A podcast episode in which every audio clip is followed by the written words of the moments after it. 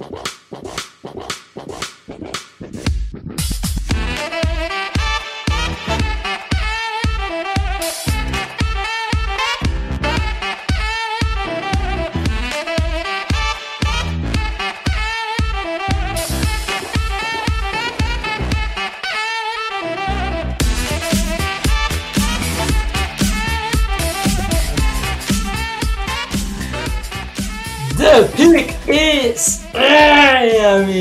Sejam bem-vindos a mais um podcast do On The Clock.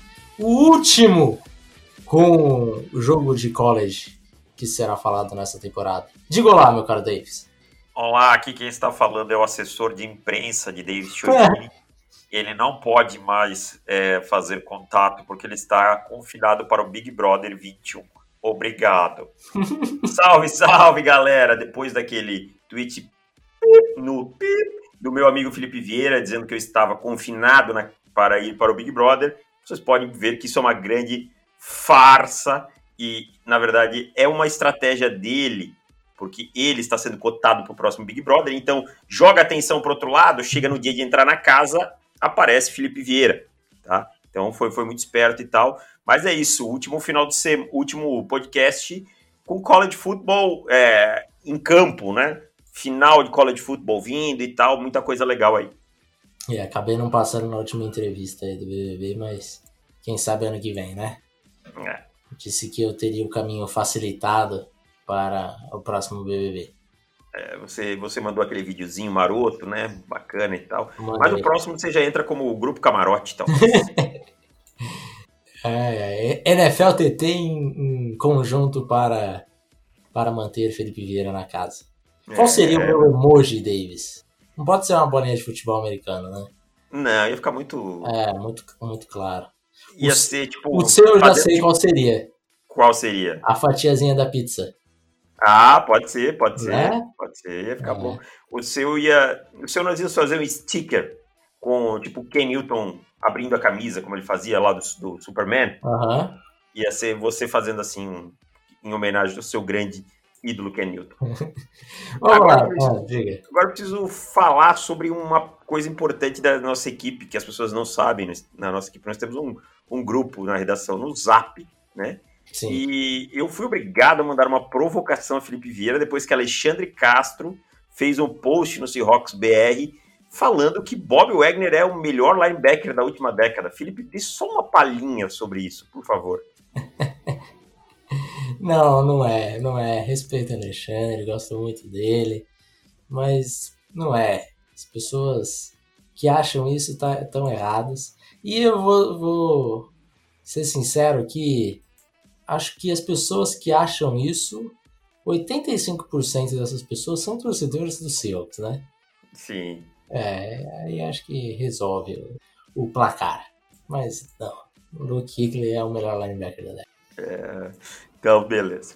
Vamos lá, vamos começar lendo os comentários, é isso? Vamos, vamos. Temos comentários, temos preview rápido para falar sobre NFL, temos o, a re- recap dos últimos das duas semifinais do college e o preview também de forma rápida, porque é o tanto de assuntos que a gente tem para falar, é do da final, da grande final. Então vamos lá, vamos começar com os comentários.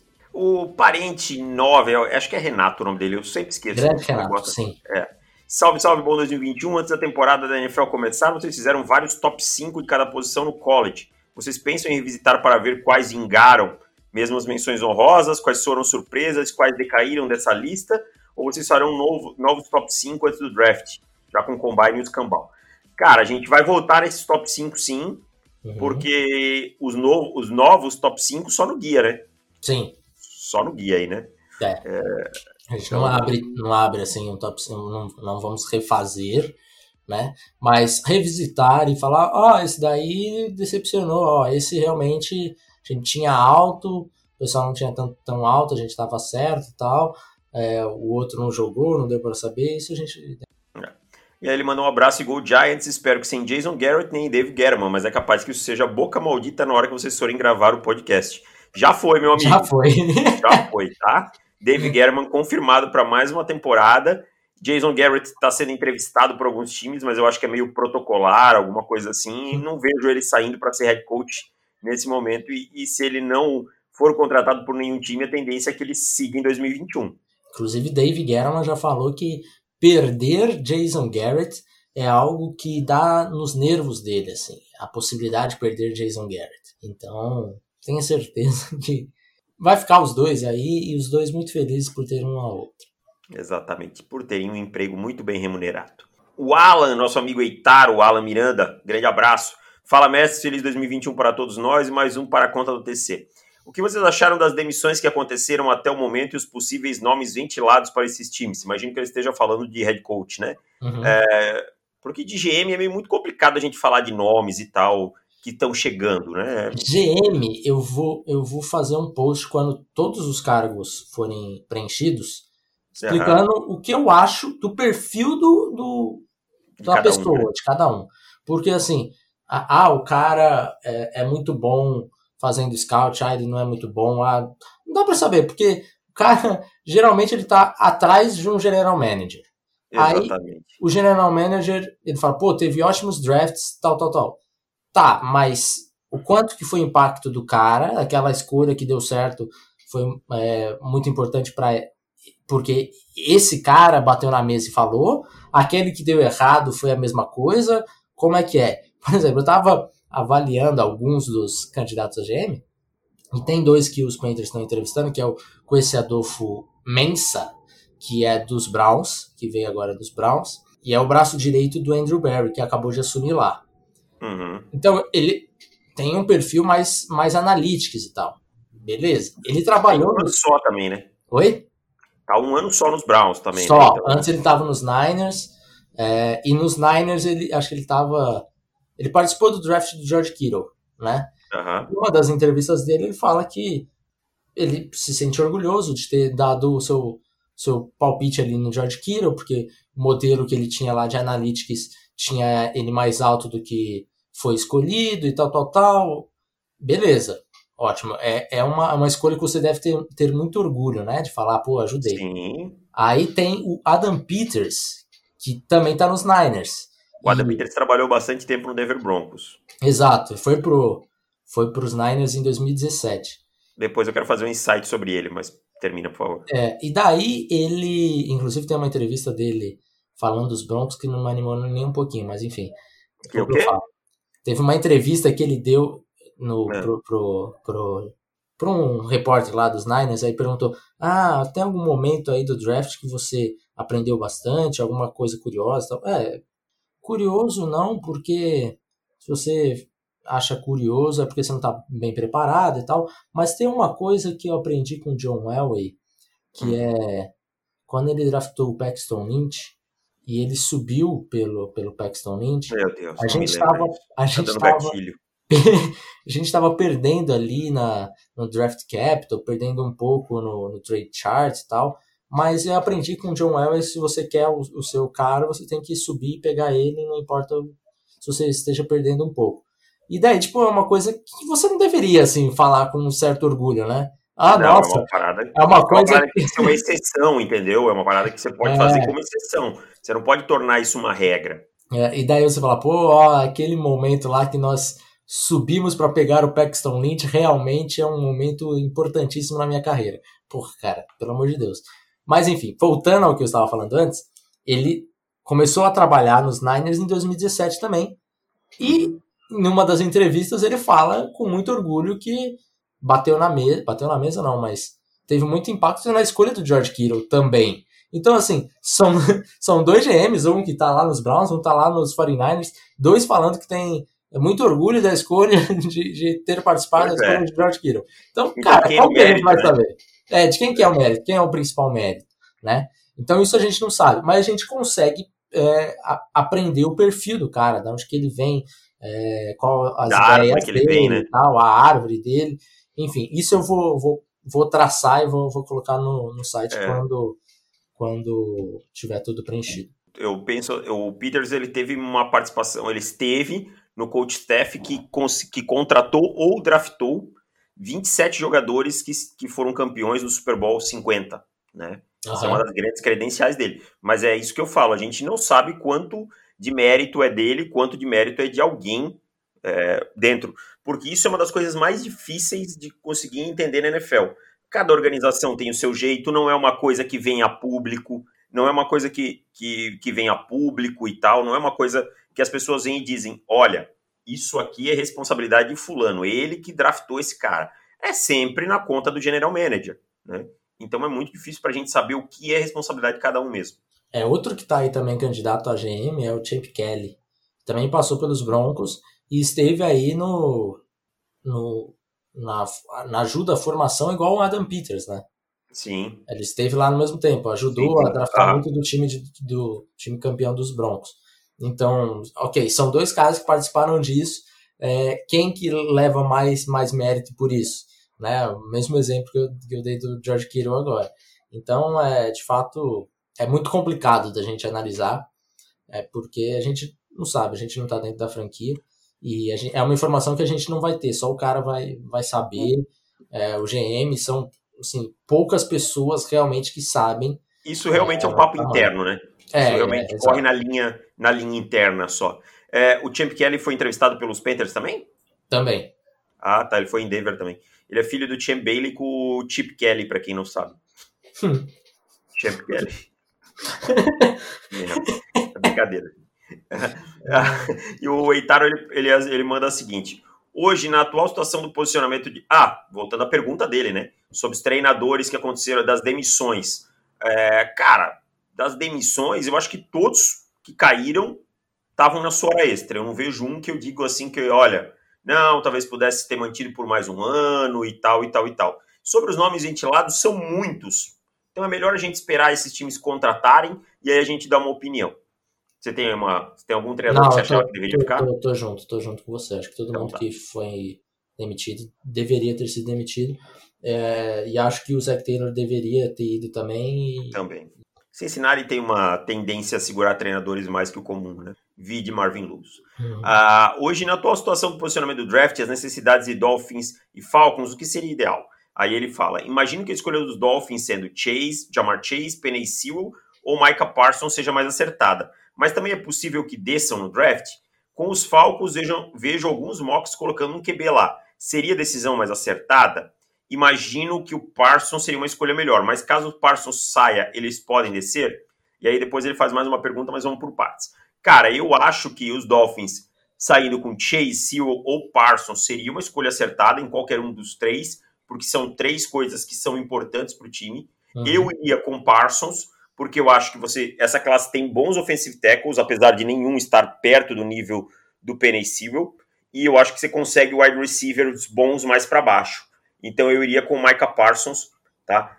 Para o meio da linha. Ainda mais que o time tem escolha 18 também. Mas eu acho muito, muito, muito possível que eles desçam nesse draft também e acumulem escolhas. Tá?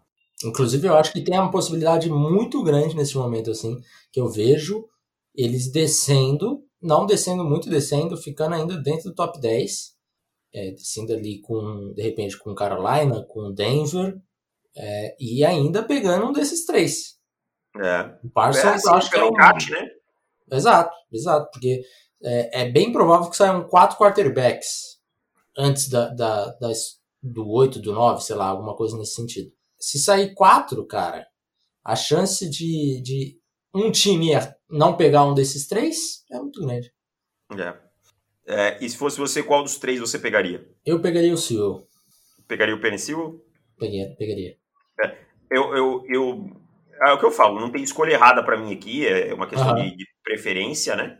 Mas é, eu iria com o Parsons, mas eu acho que, assim, pensando do ponto de vista do coach staff, talvez o Cyril não seria escolha por eles terem draftado dois offensive tackles no ano passado, né? Robert Hunt e o, e o Austin Jackson. Claro, não estou comparando o nível dos jogadores, acho que não, não cabe comparação, mas talvez eles pensem, eles internamente, que eles têm uma situação se desenvolvendo, tá? E que não seria uma, uma urgência. E aí ele fala do caso dos Falcons pegando um quarterback, seria uma decisão acertada. Eu fiz um mock draft lá no Pro Football e eu coloquei é, pegando um quarterback na 4, primeiro que eu acho que o Matt Ryan já vai para os seus 35, 36 anos. Você não pode pensar que um cara de 35, 36 anos é o futuro da franquia. Ele pode ser um, um, um no momento, ok, né? Mas se você tem a oportunidade de pegar um Zach Wilson, de pegar até mesmo um Trey Lance, se você gostar muito, ou um Justin Fields que caia, você tem que puxar o gatilho, porque daqui 3, 4 anos você não sabe se vai estar em condição de escolher um quarterback desse, desse nível. Tá? Exato. Então eu, eu, eu acho uma escolha boa. Agora, eu não sei se eles iriam de, de Parsons, não, cara. Eu acho que eles. Aí tem que ver muito as necessidades deles. Eles têm o Dion Jones, que é um bom jogador e tal. Eu acho que que talvez eles possam até descer. E por fim, ele pergunta se os Bengals, em um possível cenário em que Seal e Parsons já tenham saído, o mais interessante seria o Jamar Chase ou descer. Eu acho que descer. Nesse momento seria descer, porque eu acho que eles já têm um bom corpo de wide receivers. Então, acumular picks e proteger o seu quarterback, eu acho que seria mais importante nesse momento. Concordo. Eu, eu acho que o, tá, tem muita gente falando, né, de, de Jamar Chase ali para os Bengals. Eu não, não seria contra a escolha de falar, nossa, escolha esquisita, não sei o quê. Não, porque é um prospecto de alto nível, você tem a possibilidade, beleza, vai e pega. Mas eu não ficaria extremamente empolgado com a construção do elenco dessa forma, sabe?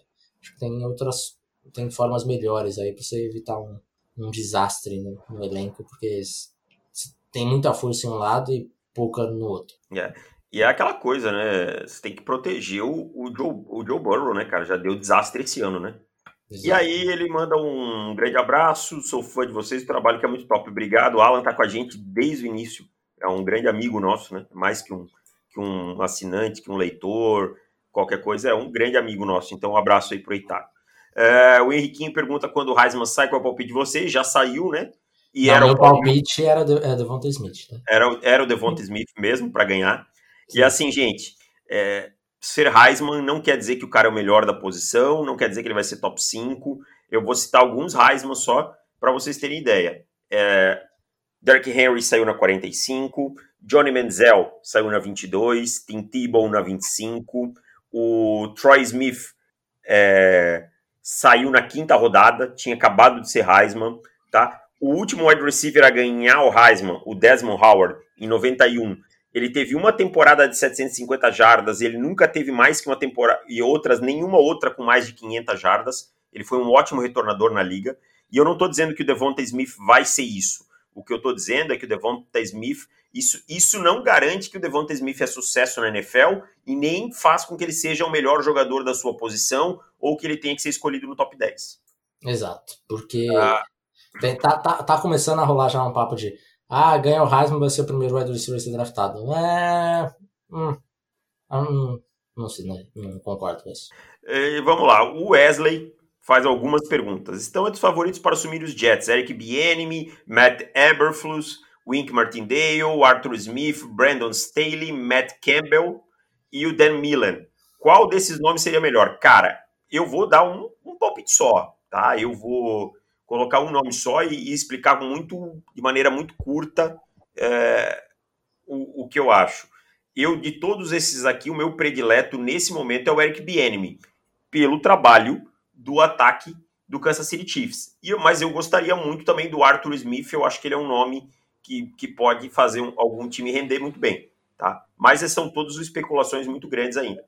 Bieniemy era o meu treinador, meu head coach favorito no ano passado e segue sendo esse ano. Qual seria a sua segunda opção, ó, rapidinho? Matt Eberflus. Bom nome também. Acho. Não, não sou tão fã do Wink Martindale, tá? Acho que o Dan Millen não, não, não sai do, do college football por questões de grana e não sei também como seria ele na NFL. E Matt Campbell é um nome bem legal também para. Uh, e aí ele pergunta: para os Jaguars, Urban Meyer seria ótimo? Ele é o nome certo para ajudar o Trevor Lawrence? Cara, assim, Urban Meyer nunca treinou um time na NFL. Essa é a verdade, nunca nada. Eu acho que a transição, só que assim, muito do que a gente vê na NFL hoje veio de Urban Meyer, tá? Veio do spread offense, que não foi ele que criou, mas que foi ele que adaptou e tornou uma coisa altamente é, vencedora. Então ele talvez essa adaptação fosse menos complicada. Também acho que ele é mais inteligente e mais maleável que o Nick Saban, é, que teve problemas no vestiário em, nos seus tempos de Miami por achar que está lidando com jogadores de college, tá? Dá para dizer que o Urban Meyer é mais cobra criada, mas dizer se é o cara certo ou não, só na prática, bicho. O cara vindo do college sem ter nenhuma experiência na NFL, a gente só vai saber na prática. Mas é o seu pai, né, Davis? A PAP, né? PAP torceria. E Urban Meyer na Flórida já pode construir um novo presídio, né? Fazer o altim dele. É, porque vai ter um presídio, vai ter de bandido. Ele pergunta, a última pergunta dele, Perecil ou Quentin Nelson? Quem foi mais do, quem é mais dominante? Quem foi mais dominante? Eu vou de Nelson. Eu também acho que eu vou de Nelson, cara. Nelson acho que foi mais dominante, mais espetacular, assim. Ah. Até porque o Sewell, é, no que seria o melhor ano dele, ele não jogou, né? Uhum.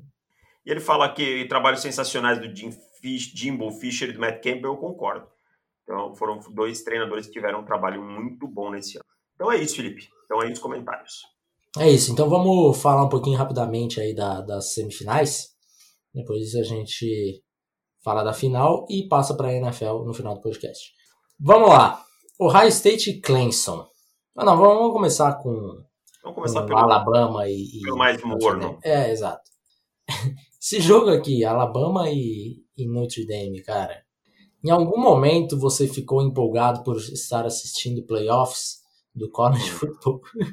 Não, esse jogo assim, nenhum momento é, Notre Dame deu deu entender que conseguiria é, complicar esse jogo e tal. Ah, mas teve momentos que o placar não teve, não sei o que, não sei o que.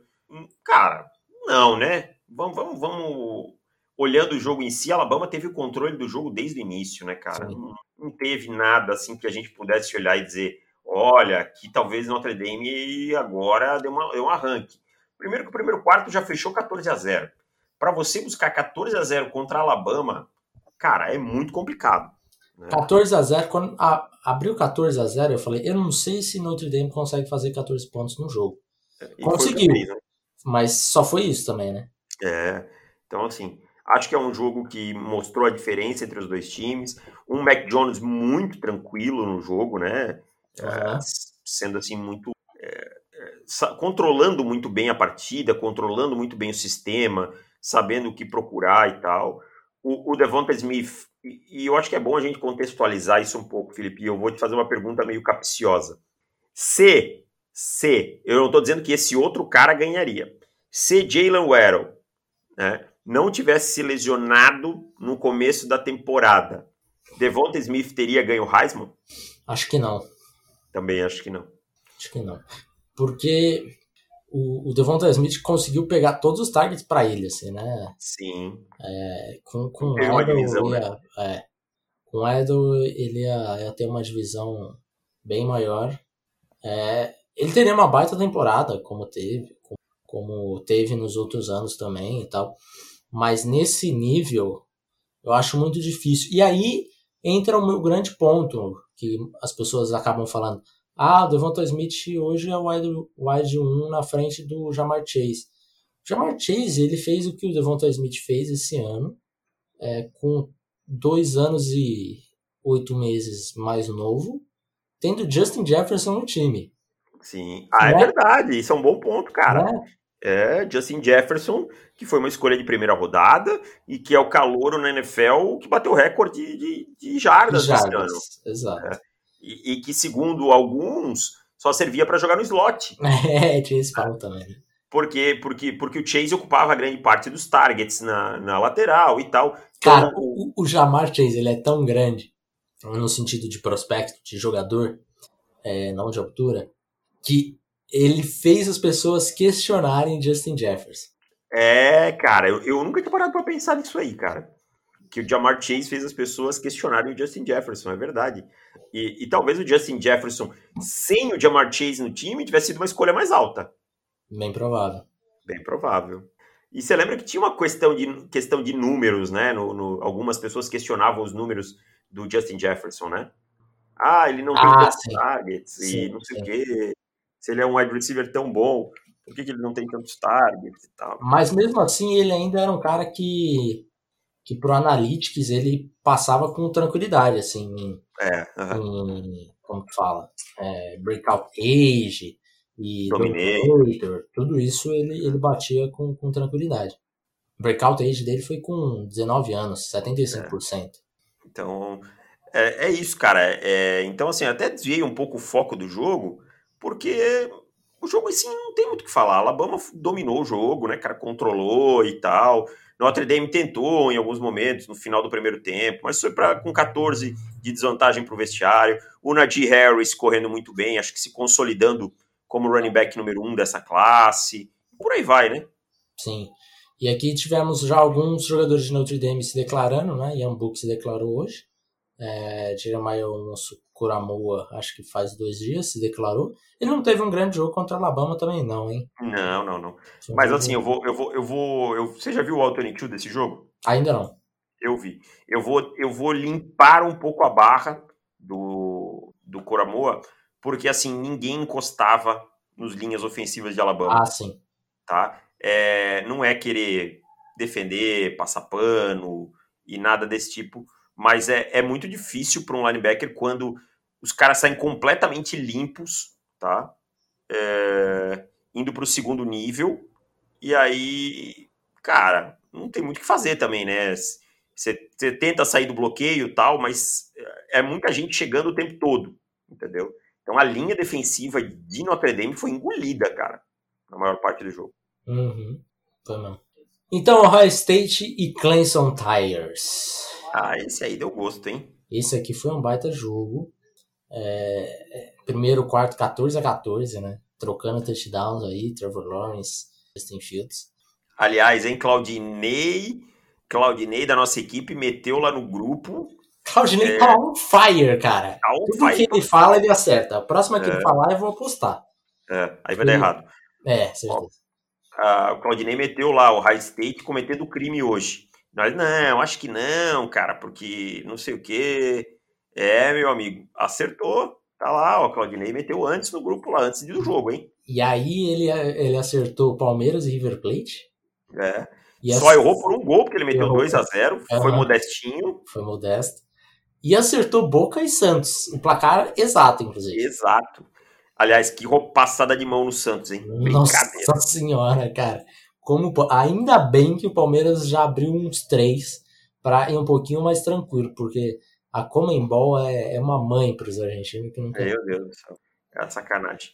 Mas, é, é, cara, e um, assim, se teve alguém que cresceu nessa semifinal de college football, que, que o estoque explodiu, é sem dúvida o, o Justin Fields, né? É, é assim, eu acho que ele, é, de estoque, ele recuperou, na verdade, ele recuperou, é, recuperou o prestígio. Isso é, essa é a, a, forma certa de falar. Quem ganhou muito estoque, eu acho que é o Trey Sermon. Trey Sermon, tá certo. A, e, a tua definição tá mais correta. É, e a gente chegou a falar isso, né, no podcast, falando, ó, cuidado com, com o Sermon, que ele pode ser é, o caminho aí para a vitória do, dos, dos Buckeyes. Mas o jogo do Justin Fields foi espetacular, seis touchdowns, né? É, Clemson, teve, cara tanto touchdown quanto passe incompleto. Né? Esse foi o nível da, do jogo do Justin Fields. Com uma costela machucada, né? Todo machucado. Uma, deve ter sido umas 10 costelas. 10, né? É, mas sabe como é que são reportes de college, né? De, de universidade, né? O cara tá com o ombro quase no joelho. Não, ele teve uma pequena luxação no ombro. É, e o, e o pior foi a entrevista coletiva, né? Pós-jogo. É. Perguntar, e aí, mas o que, que o médico falou? Não, o médico não falou nada, ele nem me deu um diagnóstico. Caraca. é basicamente, amigão, semifinal, eu não vou nem falar o que você tem, só vai lá e joga. Toma esse, toma esse negocinho aqui, toma essa injeçãozinha e tá de boa. É, vamos ver como que, vai, que ele vai estar tá agora para a final, né? Inclusive a filha do, do Nick Saban estava reclamando, porque para quem não está acompanhando aí, o Ohio State teve um alguns casos de Covid nessa semana. Hum. Né? E daí estavam pensando em adiar o jogo para mais uma semana, em vez do dia 11 para o dia 18. E aí a filha do Nick Saban, você viu isso? Vi. A filha do Nick Saban tweetou é, que é, o, o High State estava fazendo isso proposital para recuperar o quarterback, o Justin Fields, não porque tem casos de Covid, nada disso. É só uma forma de, de ganhar mais tempo de recuperação pro Justin Fields. e depois ela apagou o tweet, né? Porque... E aí o Cardale Jones foi lá e falou: O quê? Tu não lembra a última vez que a gente jogou com o quarterback reserva contra vocês numa final? Que para quem não sabe, ele era o reserva do JT Barrett. Ele entrou numa final de college football porque o Barrett machucou e ele arrebentou com o jogo, ele e o Zeke, né? Na época. Sim. E, e ganharam o título em cima de Alabama e tal. Era o Urban Meyer, É, não inclusive. vi ele falando disso, não. Muito bom. Mas o Nick Saban deve ter ligado. fez na carreira dele como jogador também, né? Foi, foi. É, tá bom, tá bom. Você, você tem uma história legal pra contar já vida. Contou isso, tá bacana, Ah. chega. Tá bom. Se Já controla agora pena. também. Já valeu a, a- a É. carreira dele. Mas enfim, jogaço de Justin Fields. Justin Fields, é, acho que agora se coloca ali é, mais uma vez na pick 2, né? De, tinha muita gente já falando de ah, Zach Wilson, QB2 e tal. Falando, Uhum. gente, beleza, vocês gostam do Zach Wilson, também gosto. Tem E problema. a gente nenhum. chegou a cogitar que a NFL entrasse nesse bonde, né? Não que a gente fosse entrar nesse bonde, mas é, Aham. que, que pudesse essa especulação ganhar força. Sim. É, mas acho que esse jogo tira.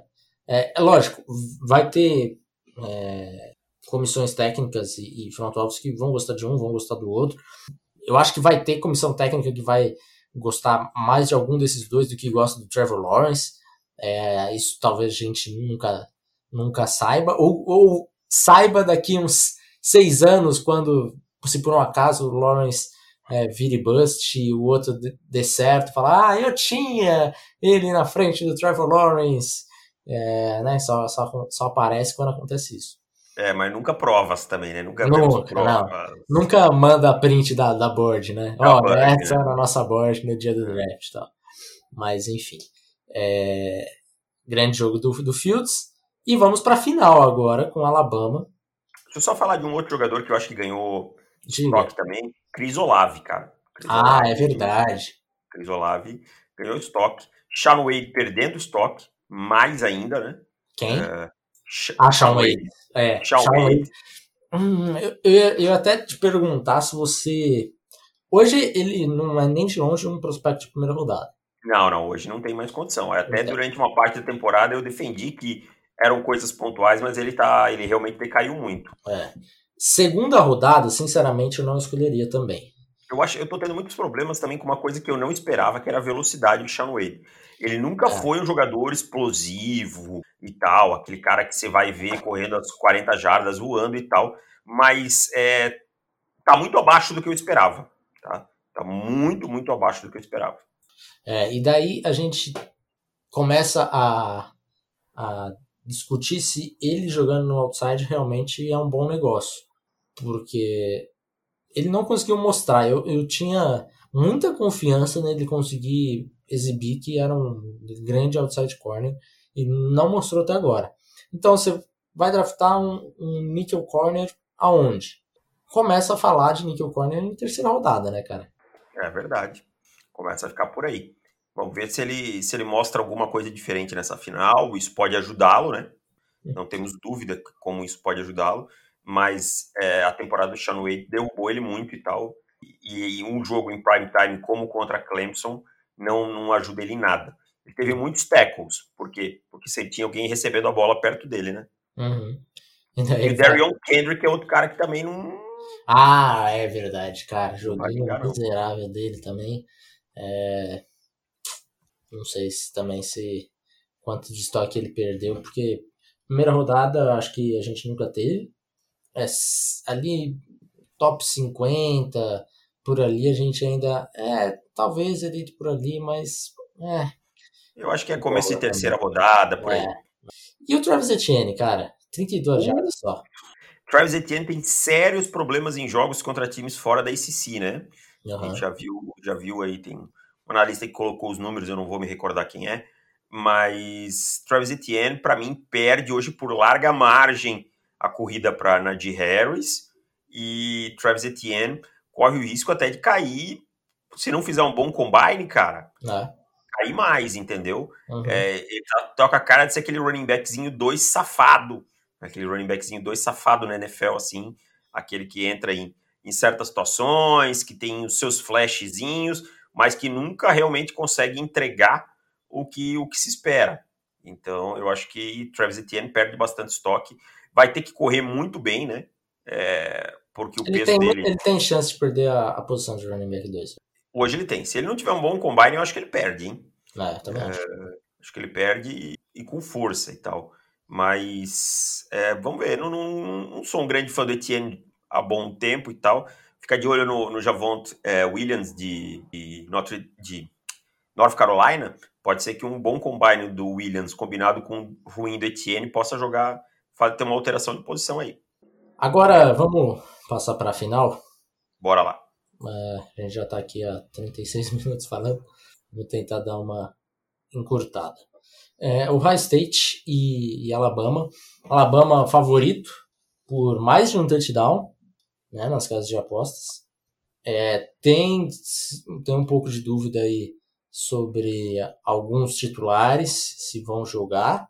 É, Sean Wade é uma dúvida. Hoje estão falando que tem muita possibilidade dele jogar, mas ainda não é certeza. E alguns destaques também na linha defensiva. Se isso acontecer, a situação de Ohio State vai ficar muito complicada, porque assim, você vai jogar contra Alabama, você vai ter que pontuar 40. Com certeza. Né? É, então não adianta chegar, ah, vamos. É um jogo que a gente vai conseguir segurar eles a 25 pontos. Esquece, não vai. Não vai segurar 25 pontos no ataque. Vai ter que pontuar 40, talvez 50, é, dependendo do, da, da troca de, de touchdowns aí, né? É, aí quando você ainda vai ter alguns desfalques assim relevantes na defesa, que se torna uma coisa que parece que Alabama é, vai fazer o que quer, porque hoje o ataque de Alabama ele é bicho de sete cabeças, cara. É verdade. Com o Mac Jones jogando bem, com o Devonta Smith voando, com o Najee Harris voando. Uma baita linha ofensiva. Uma baita linha ofensiva. Ainda tem o John Matt aparecendo em alguns momentos. Então, e Jalen é... Waddle ainda está é, é, dúvida para o jogo, Davis. Game time decision. Uh, isso eu não sabia, hein? É, eu vi que ele voltaria a treinar, mas não que, que estão cogitando ele em campo. Nossa é. senhora. Agora, eu vou te falar uma coisa. A chance dele jogar, se ele jogar, eu vou ficar muito surpreso. Isso tem cara muito de ser o Nick Saban dando uma de luxa. E falar, Vai dando um baitzão assim pra é, galera. Ó, você vai ter que se preparar pro Jalen Waddle. E é isso, cara. Eu não vou falar se ele vai começar, se ele não vai. Você vai ter que se preparar para o pior. Então você vai ter que se preparar para Jalen Waddle. Daí, Aquela assim, ó. O Arrow aquecendo. É, é, exato, exato. Sim, tenho certeza que ele vai aquecer, cara. Tenho certeza que ele vai aquecer. E aí, faltando 50 minutos, vai falar: É, o Jalen Waddle testou aqui e não, não tá pronto para ir ainda. E não vai pro Mas jogo. vai pro estádio, vai se vestir, vai. Vai, vai fazer tudo, vai fazer tudo porque vai ter que se preparar para o pior, vai ter que gastar aí duas horas falando com seus, seus jogadores de secundária alguma uma estratégia para parar o Edel, é, vai ter que gastar um vai ter que gastar um latinha aí. Cara, o Jalen Edel é uma máquina de jardas pós-recepção, entendeu? É uma máquina tá. de, de jardas pós-recepção. Então, isso já deve estar tá dando calafrios no coordenador defensivo de Ohio State. Que, inclusive, teve um, um baita é, trabalho contra, contra Clemson, né? É, qual é o nome dele? Me fugiu o nome dele. Eu já vou olhar aqui. Pode, pode é. seguir que eu já. já... Kerry Combs. Kerry Combs. Ah, o Kerry Combs, que era técnico dos defensive backs do Tennessee Titans até ano passado. É verdade, é verdade. É... E tem, tem, inclusive, quem tiver o The Athletic assinado, tem um post é, falando sobre a defesa de Ohio State contra contra Clemson e ao longo da temporada mesmo, que é um post maravilhoso, mas pode tirar aí uma hora e vinte para você ficar lendo. É, eu vi. É não consegui ler inteiro ainda. É ler inteiro ainda. É. Deixa eu te fazer uma, te falar uma coisa. No The Athletic também tem uma, um 11 treinadores da SEC falando sobre Alabama, quais são os pontos fracos e fortes, e muitos não estão impressionados com Patrick Surtain e dizem que veem ele mais como um safety que como um cornerback. Uhum. Claro, respeito todos os treinadores e tal, acho que ninguém chega na posição de ser um treinador na SC à toa, mas sinceramente não consigo entender o que eles estão vendo. Fui ver o, o Alternate desse jogo, tá? De novo, o Surtain foi absolutamente locked, absolutamente foi, incrível. Foi o jogador de defesa né, do, do jogo, inclusive. Foi, é. Ele jogou o jogo inteiro em press cover, tá? O que foi uma coisa que aconteceu o ano inteiro. Foram dois targets só na direção dele e uma recepção para seis jardas numa jogada que era uma terceira longa. Então, assim, cara, desculpa, eu não consigo concordar com isso, tá? Eu não consigo concordar com isso. Para mim, o Patrick Surtain é uma escolha no próximo draft de cornerback, junto com o Caleb Fairley, das mais seguras possíveis. Ele, tem, ele preenche todos os boxes para ser um, um, um, cornerback número um na NFL. Então, sinceramente, eu não sei se os caras querem é, criar um buzz e falar alguma coisa, mas eu acho que o confronto Patrick Surtain Chris Olave vai ser uma coisa bem legal de ver. E se, se você me perguntar, o favoritismo está no lado do Surtain nesse momento. Massa, também acho. E, e o Olave é um cara que eu, que eu tenho muito em alta conta, inclusive falei que ele era o Devonta Smith com desconto aí, para quem, quem quisesse pegar o Chris Olave, porque ele também preenche, ele inclusive preenche mais boxes é, analíticos do que o, do que o Devonta Smith. Mas enfim, voltando ao jogo, eu acho que, que vai ser um, um jogo aí de 75 pontos, 80 pontos, uh, algo parecido com isso. E Justin Fields vai ter que ter outro jogo da vida, como teve contra Clemson, para ter, pra, ter uma, uma chance de, de vitória. O favoritismo é todo de Alabama, principalmente porque o ataque é muito bom, a defesa de Ohio State é questionável, né? Às vezes a gente fica falando tanto de Ohio State, a secundária de Ohio State é sempre tão elogiada, esse ano não não tá boa, né? Tem sofrido bastante com, com o jogo aéreo. É, e daí do outro lado você tem um, um, ataque muito bom de Ohio State, mas também com uma defesa muito forte. Então, olha um ponto, olha o outro e, e Alabama acaba saindo com vantagem em quase tudo, né, cara? E assim, é, mais um pontinho, né? Adoro o Ryan Day, acho que ele tá fazendo um belíssimo trabalho, o sucessor direto do, de Urban Meyer e tal. Mas tá enfrentando o Nick Saban, né? Se tem uma coisa que o Nick Saban sabe é ganhar. Né? Em momentos complicados é ganhar e tal. Vide contra Georgia dois, três anos atrás, em que ele simplesmente botou Tua Tagovailoa no intervalo, virou o jogo e então ele tira os seus coelhos da cartola. Você não tá falando com, de qualquer treinador talvez o maior treinador da era moderna do college football aí é, que esteja falando. Então também tem esse ponto. Alabama vindo com favoritismo, tendo, para mim, um ataque melhor, uma defesa melhor e um treinador de altíssimo gabarito. Então é, o High State vai ter que ter a noite perfeita no dia 11 para ganhar esse jogo. Mas posso falar uma coisa? Vou estar tá torcendo por High State. Eu, eu, eu, até não tenho uma grande torcida nesse jogo, não, cara. Eu, eu, eu vou eu... estar torcendo por High State porque eu quero caos.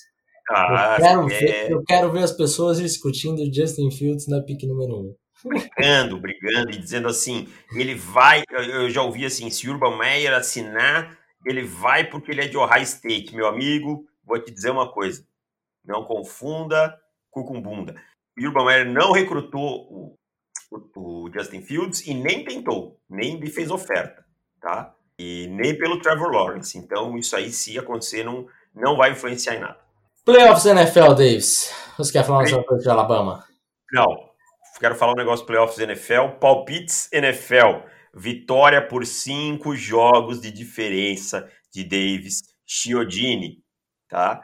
O campeão 2020. Coloquem aí. Pode que, subir. Quebrou a maldição, né, Davis? É. Agora adiante começa a dinastia. Uhum. Então, pode subir a placa, campeão 2020. E mandar um abraço pro meu amigo Daniel Tênis, que ganhou lá o, o Inspool nosso, né? Então, só isso que eu queria falar. Então, vamos falar de playoffs agora. Mas antes da gente falar de playoffs, deixa eu só dar um recado pro pessoal. No YouTube amanhã, na sexta-feira, quando você estiver ouvindo esse podcast, provavelmente já vai estar lá um vídeo em que eu e o Felipe citamos um destaque de cada time, de cada jogo, tá? Edição super top do nosso amigo João, tá?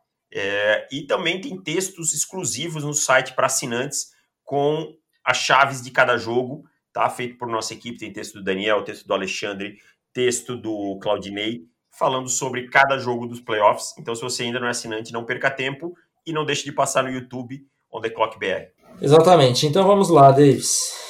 Playoffs.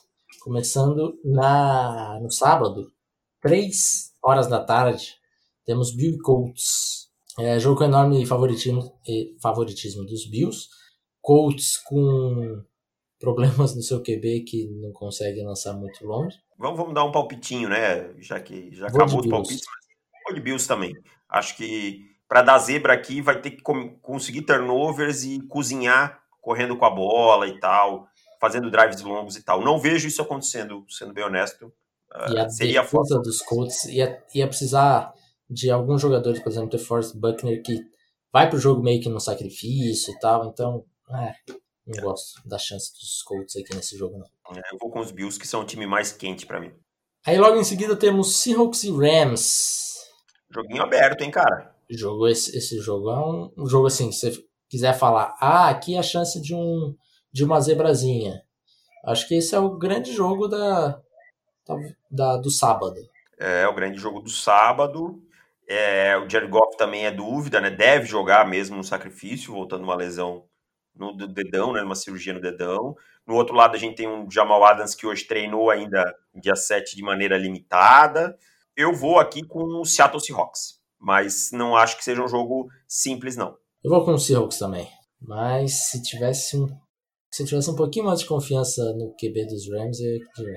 E o último jogo do sábado, Washington e Buccaneers.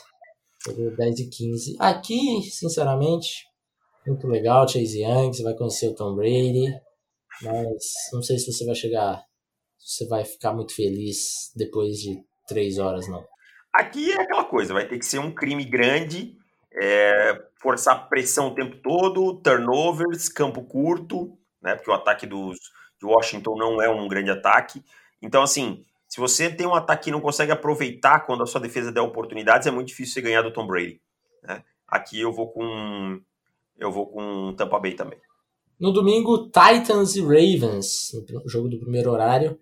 É, esse daqui acho que é um jogo também é, revanche de Lamar Jackson, né, do ano passado. Revenge Tour. É. E, e aqui é um jogo que eu acho que dá para ver indo dos dois lados, né? Um jogo abertaço, né? Acho é. que é o mais aberto dessa, dessa primeira rodada aí, cara. É. Acho que tem ali um Steelers e Browns, mas a gente vai falar daqui a pouco dos Browns.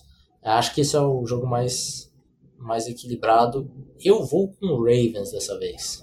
Eu também. Eu acho que os Ravens deram bastante trabalho pro. Estavam na sua pior fase quando perderam dos Titans over... no overtime. Estavam sem algumas peças importantes na defesa, como Calais Campbell.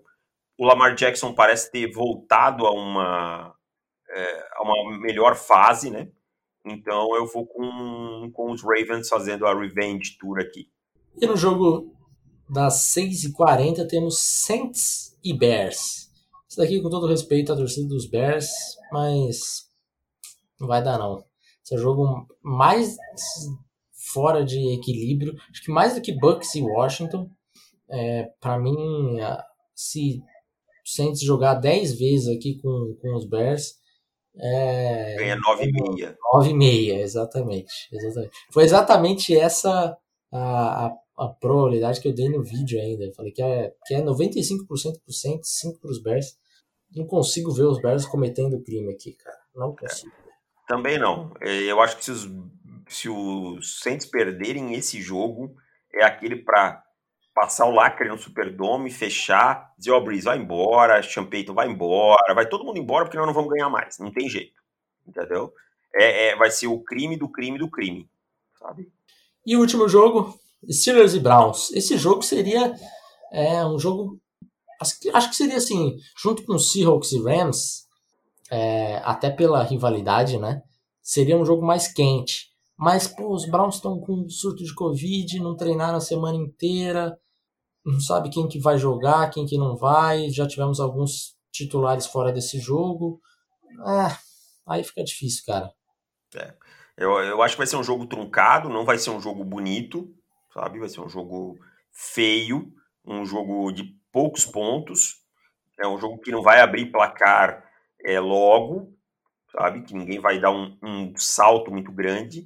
Mas no fim, eu acho que os Steelers, nesse momento, têm mais ferramentas para para sair vencedores que os Browns. Né? É, os Browns vão ter que ter uma noite de superação. E, e assim, como os Browns sofreram para ganhar do time Não, não chega a ser um time B, um mistão dos Steelers da última semana me deixa uma grande preocupação. É, exato. Aquele jogo lá não, não passou uma confiança muito grande, um jogo que os Browns precisavam vencer, os Steelers estavam sem nenhuma responsabilidade e ainda assim foi um jogo bem equilibrado.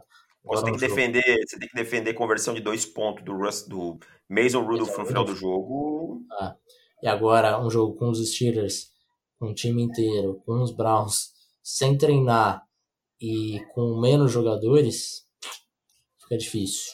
Fica difícil. Os Steelers também. É isso, né? Fechamos, meu caro. Fechamos.